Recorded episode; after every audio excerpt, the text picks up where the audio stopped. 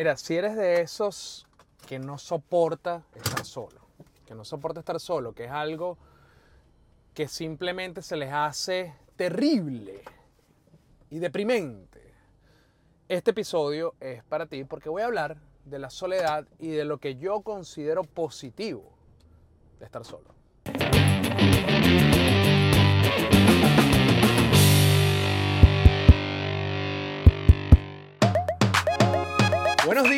Buenas tardes, buenas noches o lo que sea que su reloj esté marcando en este momento. Soy Melanio Escobar y esto que estás viendo y escuchando es estar cansadito de ser yo. Bueno, pero primero quiero agradecerle a todas las personas que siguen cansadito, a los que me escriben a través de las diferentes plataformas para dejarme saber su impresión lo que sienten cuando ven cada episodio, cómo comulgan, las cosas en las que conectan. Gracias a todos ustedes. Por favor, recordarles también suscribirse, dejar los comentarios en el video, compartirlo, todas esas cosas que hacen que el algoritmo de YouTube recomiende el video a otras personas que puedan necesitar esta compañía. Sobre todo ahora que estoy hablando de la soledad. También, bueno, quiero recapitular un poco el episodio anterior, que no les conté un montón de vainas porque a veces el tiempo se queda corto. Esa es una de las cosas que sucede con, con Cansadito de Ser Yo, que a veces el tiempo se nos queda muy, muy, muy, muy corto y a veces es muy largo, porque hay temas que no deberían ser tan extendidos. Extendidos porque yo los extiendo y extensos porque es el resultado final. Mira, en el viaje a Chicago nos pasó una vaina que, que fue horrible, horrible. Ojo, estoy probando nuevos formatos de cómo hacer el, podcast. Por eso me están viendo acá en, esta especie de GoPro que, que tengo. Y por eso se ve así. Por eso tengo una montura en el carro. Yo estoy tranquilamente manejando sin interferir con mi manejar. Y puedo estar hablando con ustedes, así que no se preocupen. Esto es completamente legal, permitido y está bien. Es como tener un manos libres Ahí, ahorita tengo. Ay, que ladilla la cola. Bueno, nada, estoy probando nuevos formatos porque me estoy aburriendo de estar en la casa. Precisamente tiene que ver con el tema. Quiero buscar alternativas para hacer el trabajo que yo hago. Afortunadamente, el, el trabajo que yo hago se hace desde la casa, se hace desde el hogar. Se hace desde una computadora. Cualquier lado que yo pueda tener acceso a internet, yo puedo realizar mi trabajo. Eso es un beneficio. Ahora, hay ciertos aspectos del trabajo, como el podcast, por ejemplo, que requieren cierto equipo que no puede ser trasladado de una manera tan sencilla, una cámara, laptop, el, micrófono arrechísimo, todas esas cosas que se utilizan, las luces, etc. Todo eso que se utiliza para hacer cansadito, no lo puedo mover, no lo puedo mover tan fácilmente. Pudiera, pero ah, bueno, ladilla.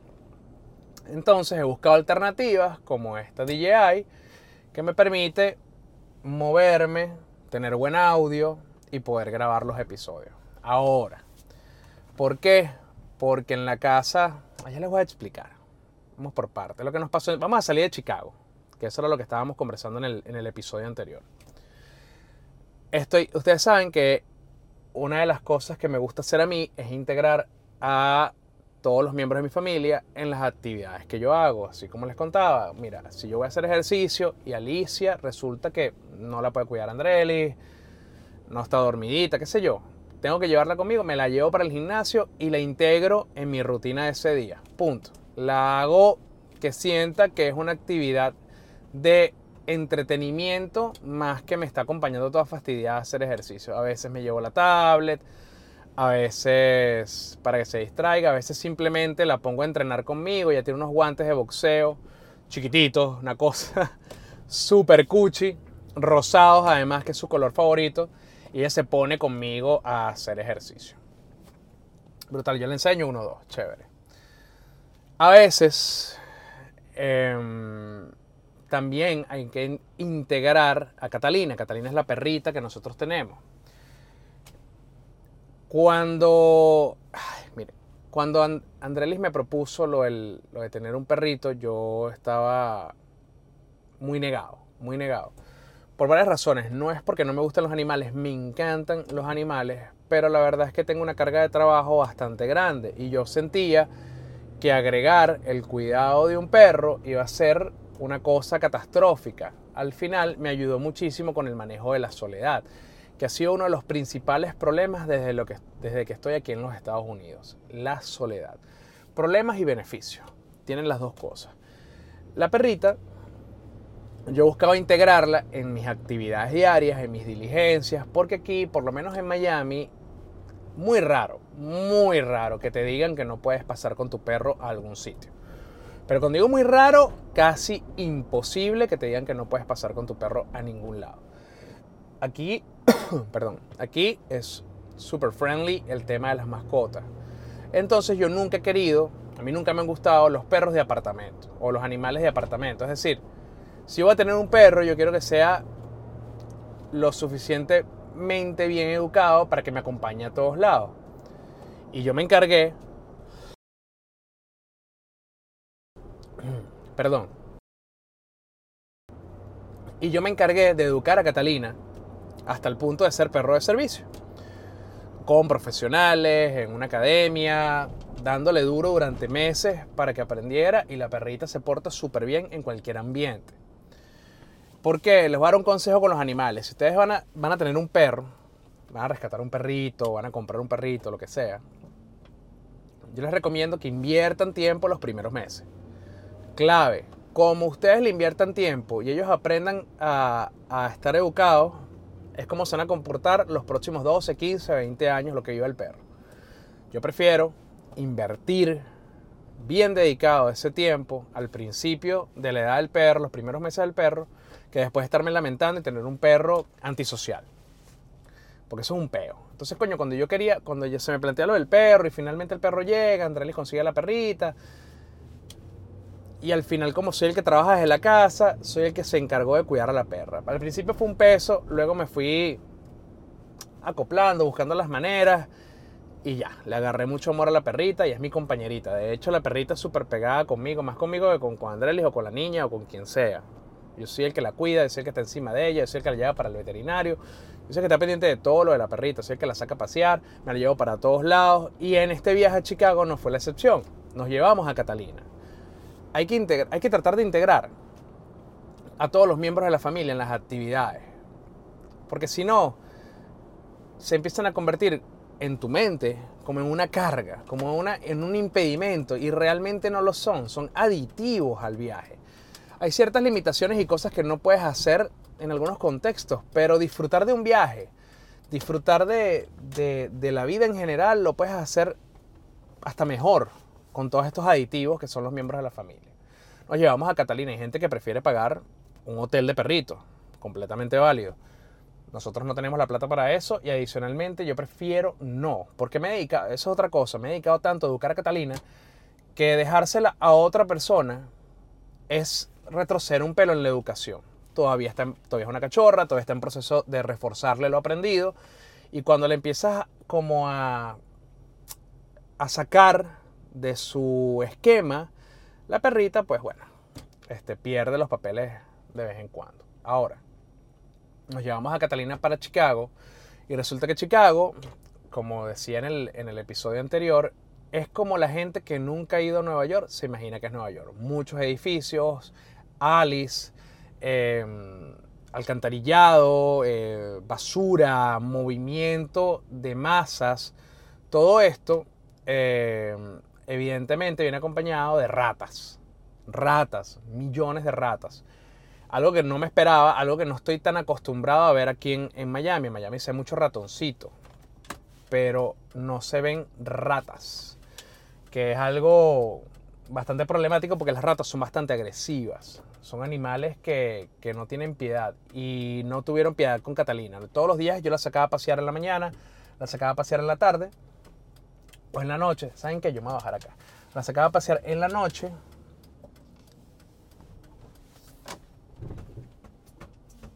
Y ya me, estoy, me voy a comprar un café. La sacaba a pasear en la noche. Y siempre veíamos ratas. Yo tenía súper precaución porque Catalina es muy chiquita.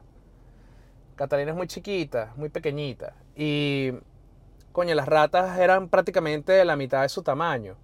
Una cosa que, que me alarmaba muchísimo y me daba mucho miedo. Y efectivamente sucedió lo más temido. Coño, pero párate bien, coño de tu madre. Bueno, aquí la gente de verdad es cero considerada. No, no, para mí que comprar un café. De verdad. Mira, o sea, ¿qué provoca? Mostrarles cómo está parado el cabeza machete este.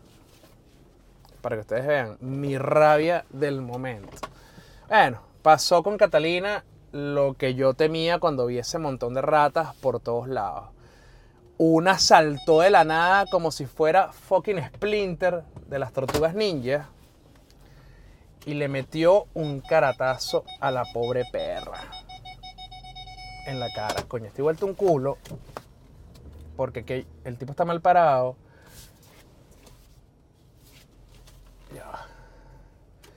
Estoy vuelto un culo porque el tipo está mal parado. Ya. Vamos a esperar que te salga. Pana, le metió. Agarró la, la, rata, vino como si fuera Splinter, le pegó un brinco, le dio un caratazo en la cara a Catalina y Catalina lloró. Yo caí en crisis y en caos. Y me empecé a revisarlas, no tenía sangre, no se le vio una mordida. Luego me puse a investigar en Google cómo son las mordidas de ratas. Y resulta que son como pinchazos de alfileres imperceptibles a la vista. Tiene que ser una mordida muy, muy, muy, muy fuerte para que bote sangre. Pero de todas formas es súper peligroso porque transmiten muchas enfermedades que aunque estén vacunados los perros, puede darles igual. Y eso caí yo en crisis, caí en un hueco, llegué a la habitación, bañé a Catalina, eh, usé el, secador de pelo que dan en los hoteles para buscarle la herida. O sea, le hice toda una investigación, no le vi nada. Pero aún así la llevé para el veterinario ahorita que llegamos a Miami y le están haciendo, la, tengo en antibióticos, le están haciendo un montón de exámenes, un montón de cosas porque se, sienta rarita, está rarita y puede ser eso. Aunque tiene todas sus vacunas al día, puede ser, puede ser que la, la rata le haya dado algo. Y coño, la, la, verdad, esa fue una de las cosas que nos pasó en Chicago, que nos puso medio en crisis, ya casi viniéndonos para, para Miami, pero que de todas formas valió la pena haber llevado a Catalina a pesar de ese evento, que no fue culpa de nadie, simplemente cosas que pasan, los accidentes suceden. Pero Catalina nos demostró que está muy bien educada, se portó súper bien en los aviones, en, los vuelos que tomó, en el aeropuerto, no fastidió, no hizo escándalo, se quedó tranquilita en su kennel, ahí con nosotros en la cabina, que es otra de las ventajas de que Catalina sea tan chiquita, que puede estar con nosotros donde sea, como sea, sin ningún problema. Miren, ya vengo, voy a comprar el café, que esta es la hora pico del Starbucks, porque todo el mundo está para el trabajo y obviamente que tomarse un café. Y les sigo contando el tema de, de, cómo he manejado la soledad para hacerla algo positivo. De hecho, esto es parte, esto es parte de mi rutina de los beneficios de estar solo. Yo puedo ir a tomarme mi café tranquilo, respondo correos, veo gente, veo veo luz, recibo sol, ya yo hice ejercicio temprano, que ya voy a la rutina, ya vengo. Bueno, ya tengo mi café, ya tengo mi café y superada la etapa del tipo mal parado, ya voy a salir a seguir enfrentando el día, tengo que pasear a Catalina y sentarme a trabajar. Que esos son nuevamente los beneficios de estar solo es que puedes dedicarte a hacer todas las cosas que necesitas hacer sin que nadie sea de alguna forma un impedimento para poder realizarla.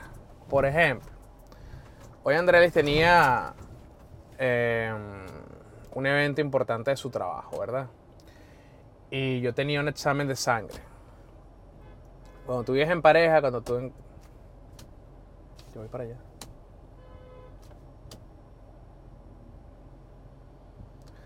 Cuando tú vives en, en, en, convivencia, haces que la gente aquí se vuelve loca por un café. Por un café. La, tienes a, veces que renunciar a cosas. Renunciar a cosas que tienes que hacer. Por ejemplo, el día de hoy, este, yo tenía que hacerme unos exámenes de sangre de unos estudios que me tocan. Y Andrés tenía que salir muy temprano porque tenía que hacer algo de trabajo una conferencia gigante donde fue invitada, ella le va súper bien en su chamba, ha tenido muchos logros. Y em, bueno, hoy le tocó representar a su compañía en un evento gigante, cosa que me tiene muy orgulloso. Y, a mí me tocaba hacerme mis exámenes de sangre, cosa que no pude hacer. Tuve que posponerlo y aquí las citas médicas son una cosa asquerosa. Tú, tú te puedes estar muriendo y la cita te la dan para tres meses. Entonces, bueno, nada, tengo que llegar ahorita a repautar porque uno de los dos tengo que sacrificar para poder llevar a Alicia al colegio. Que a eso voy. Ella y yo tenemos un acuerdo de, de dividirnos el tiempo para poder funcionar de una manera apropiada y que los dos tengamos tiempo para nosotros, es decir, para nosotros mismos. A mí me gusta hacer ejercicio apenas me despierto en la mañana, a ella le gusta hacer ejercicio en la noche. Entonces hacemos algo. Yo soy dueño de las mañanas y tú eres dueña de las tardes. ¿Qué quiere decir esto? Que ella, en teoría, se encarga de las cosas de Alicia en la mañana mientras yo entreno, me voy y me tomo un café y respondo correos y soy dueño de mi mañana y la administro como a mí me da la gana. Aquí yo creo que no me están viendo. Esta luz, mis camionetas como del año 84. Este, nos administramos los tiempos y yo soy dueño de mis mañanas y hago lo que me da la gana y lo que necesito hacer. Yo me puedo dedicar a entrenar y me puedo dedicar a hacer mis cosas y ella se dedica a la niña. Entonces, bueno, ya sigo ahorita. Una pausa. Bueno, ya estoy en la casa. Ya estoy en la casa, ya salí. Esto es un experimento que estoy haciendo. Yo quiero buscar la manera de poder salir más, de poder estar más en la calle, de poder eh, de poder salir más de mi casa y aún así poder hacer mi trabajo y cumplir con todas mis cosas y poder contarles historias diferentes en ambientes diferentes, en situaciones diferentes, que no sea la misma y tediosa repetitiva de la sala de la casa, de la entrada de la casa. Y esto es básicamente lo que estoy buscando hacer con, con esta camarita y, este micrófono. Parte del acuerdo que tenemos en la casa y por eso yo creo que hasta cierto punto ha funcionado muchísimo. Si si me manché la camisa. Ha funcionado muchísimo la convivencia. Es que nos dividimos el día en dos. Es decir, las mañanas son tuyas, las tardes son mías. Así de simple. Yo me puedo dedicar a hacer mis cosas en la mañana en la tarde yo busco a Alicia en el colegio. La baño, le pongo su pijamita, le doy de cenar, hacemos tareas o compartimos una película, la acuesto a dormir, etc. Ella se va para el gimnasio, eso es lo que le dé la gana. Eso es lo que le dé la gana, yo ni pregunto, no me importa. No, me importa no me importa, sino... Obviamente me importa cualquier cosa que ella haga, pero para mí no es importante que me cuente todo lo que hace. Yo creo que eso es parte de respetar la individualidad de la persona que tiene que ver con la soledad.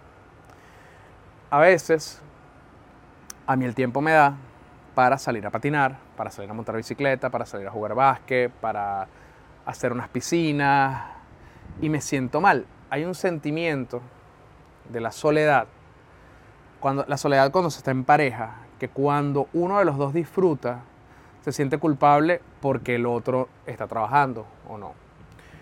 Eso fue un sentimiento que tuve por mucho tiempo, lo tuve por mucho tiempo. Eh, me costaba hacer algo que no fuese trabajar nada más.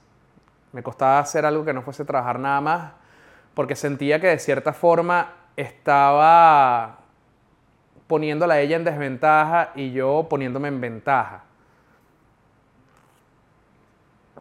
Es un sentimiento de culpa.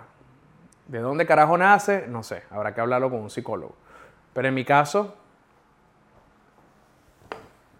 era algo bastante fuerte, bastante fuerte. No me podía... Eso, coño, yo también estoy pagando por esa piscina, yo también estoy pagando por vivir aquí, yo también estoy pagando por, por ir para el, por estar al lado del parque, yo también estoy pagando, yo también trabajo y produzco dinero. ¿Por qué si mi ritmo es diferente al tuyo, yo tengo la fortuna de trabajar en la casa, ¿por qué yo no puedo disfrutar de mi tiempo como a mí me dé la gana?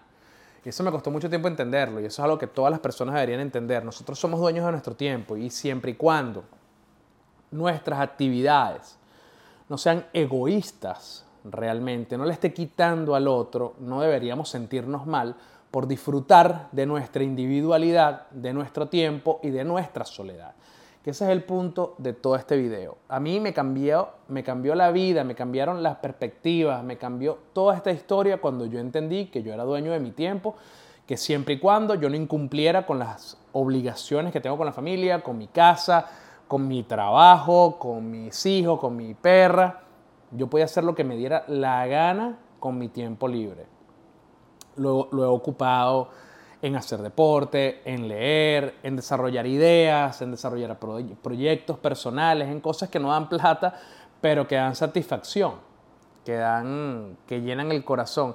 Y eso solo lo pude hacer cuando entendí que yo no le estaba haciendo daño a nadie con aprovechar mi tiempo. Y de hecho, por muchísimo rato yo no compartía nada de mis disfrutes, nada de lo que a mí me gusta en las redes sociales, porque me sentía juzgado por muchísimas personas que estaban en una situación menos, menos afortunada que la mía. Ya no siento esa tara. Cada quien tiene su contexto, cada quien tiene su vida, cada quien tiene sus logros, sus méritos, sus tristezas, sus alegrías. Cada quien tiene la vida que tiene. Y yo no tengo por qué dejar de vivir y de mostrar la mía y de disfrutarla y de tratar de inspirar a otros con lo que hago porque hayan personas que, que la están pasando peor que yo, porque yo la estoy pasando peor que otras personas y ellos no dejan de mostrar su vida.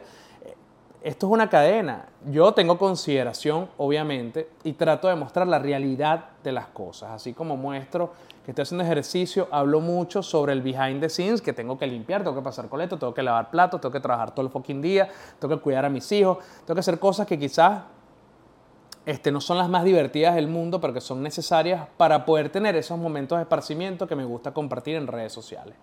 Así de simple. Y bastante feo que le he pasado como para tener también que estar ocultando la vida que tengo, porque hay algunas personas resentidas que no soportan ver la felicidad de los demás. Así de simple. En definitiva, yo no quiero hacer este episodio muy largo. Este es un episodio piloto, un episodio prueba de lo que significa grabarme con, con la camarita en la calle y dando vueltas. Pero quiero decirles que si bien uno de los principales problemas que empecé a desarrollar aquí fue depresión a raíz de la soledad, de no sentirme perteneciente del lugar, de no sentir que las calles me hablaban, de no tener una historia en cada esquina como la tenía posiblemente en Caracas. Una de las soluciones que conseguí fue empezar a crear historias, es decir, adueñarme de mi tiempo y de mis actividades y de poder salir a disfrutar el contexto en el que estoy. Miami no es mi sitio favorito en el mundo, no lo es, para, nadie es un secreto que, que la cultura dominante de Miami no comulga conmigo. Punto. Yo no voy para discotecas hasta las 5, no más, ya no. Antes sí, ya no. Yo no voy para hasta las 5 de la mañana a una discoteca, yo no rumbeo todos los días, yo no estoy pendiente de, de, esa onda plástica y materialista que muchas personas acá, no digo que sea lo único, aquí hay otra cara que es con la que busqué conectarme, la espiritual, la de la salud, la de la naturaleza, la de salir y disfrutar lo que la tierra nos da, los parques, trotar, el aire, en fin.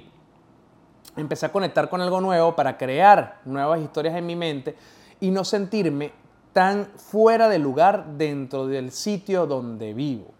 Eso fue uno de los primeros pasos que tuve que seguir para superar esa depresión por la soledad del contexto, de que no me sentía perteneciente, de que no me sentía de ninguna forma eh, atado a las calles del sitio donde vivo. Yo sé que muchos de ustedes se sienten igual, porque esto es un problema repetitivo en todos los amigos míos que han migrado. Sean para Perú, sean para Ecuador, sean para España, sean para donde sea, y llegan perdidos, llegan sin historias, llegan, no conocen nada. Yo aquí me movía para todos lados con un GPS, ahora me puedo mover tranquilamente sin necesidad de meter una dirección en el celular, sino que ya me conozco las calles. Es un tema de buscar salir de la casa y de crear nuevas historias en el lugar donde tú vives. Así de simple. Y al mismo tiempo, sacudirse la culpa porque el otro está en la oficina y tú estás en la casa. O que tú estás en la oficina y el otro está en la casa, entonces después del trabajo tú quieres ir a tomarte una cerveza o quieres, o quieres ir al gimnasio o quieres hacer lo que sea. Hazlo Disfruta tu vida, disfruta sin hacerle daño a nadie, esa es la premisa. Disfruta tu vida, crea nuevas historias, conéctate con tu nuevo contexto. La soledad no es tan mala como nos la pintan. Nos han, creado una imagen negativa de la soledad cuando la soledad es estar a gusto contigo mismo. Y yo sé que eso es sumamente difícil, por eso existen tantas adicciones, existe el alcoholismo, existen tantas cosas que nos separan a nosotros mismos de nuestros pensamientos. Pero cuando superamos la etapa de desconexión emocional con nosotros mismos y comenzamos a entender que tenemos que estar a gusto en nuestro propio cuerpo, amarnos, amar nuestros pensamientos, nuestras acciones y el contexto en el que estamos, la soledad deja de ser un problema y empieza a ser un beneficio. Esa es mi mayor recomendación. Conéctense con ustedes mismos, empiecen a entender que la vida comienza aquí, dentro de ustedes. Lo demás es agregado. Chao.